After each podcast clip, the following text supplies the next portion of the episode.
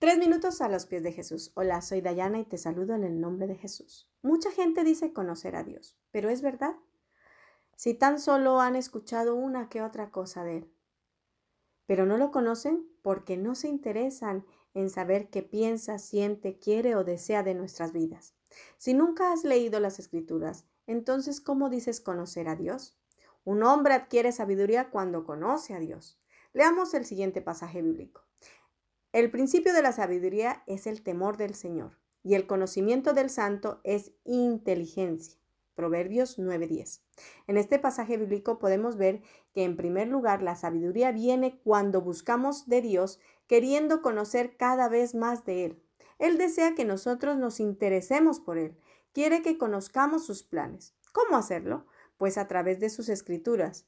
Por eso no me canso siempre en cada mensaje o cuando hablo con alguien de animarle a leer la Biblia.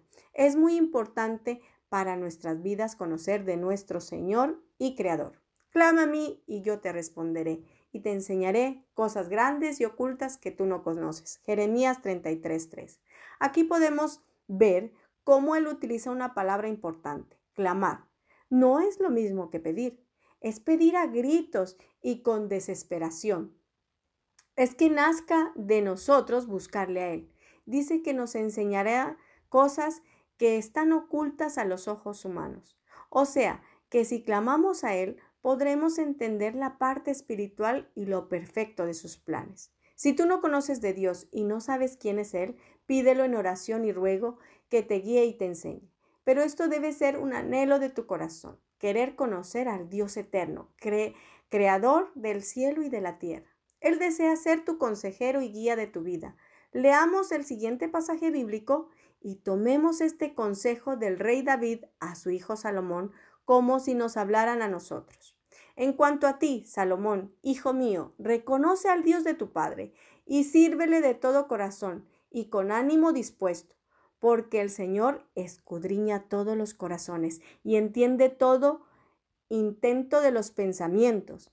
Si le buscas, él te dejará encontrarle. Pero si le abandonas, Él te rechazará para siempre. Primera de Crónicas 28.9. Querido oyente, deseo de todo corazón que conozcas a tu Creador y Señor. No ignores sus escrituras y sus mandatos. Él escudriña nuestros corazones y no podemos escondernos de Él. Él lo sabe todo y quiere que disfrutes las bendiciones que Él tiene para ti aquí en la tierra y también en la vida eterna. Y esta es la vida eterna, que te conozcan a ti, el único Dios verdadero, y a Jesucristo a quien has enviado. Juan 17:3. La verdadera meta es conocer a nuestro Dios en intimidad y saber que es un Dios justo, amoroso y santo.